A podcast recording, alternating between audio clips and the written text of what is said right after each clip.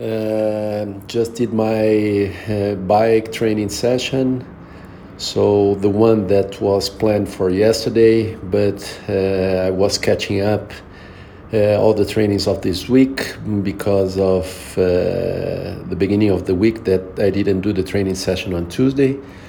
So now I am uh, okay with the training plan. So today would be a rest day, but I did the, did this bike. It was great. I went out super early in the dark.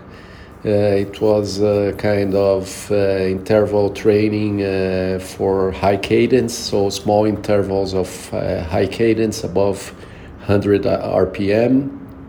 So it was nice one.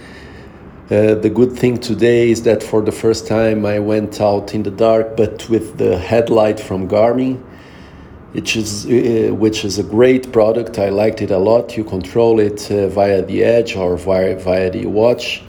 Uh, so it make it made me super uh, feel uh, uh, with more less fear to to to go in the cycle path. So. Um, to go in the dark is no good. So it's a great product. Uh, more the half of the training session was in the dark. So with the headlight, it was perfect. So I liked it a lot. Good session, good push, not exaggerated, not too much.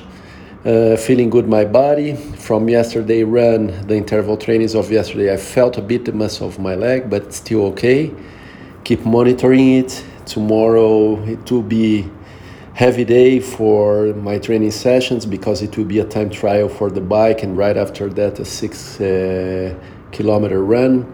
Let's see how i feel it. And that's great. Uh, early morning uh, on friday cool. I like starting the winter in sao paulo and uh, but feeling great and keep going on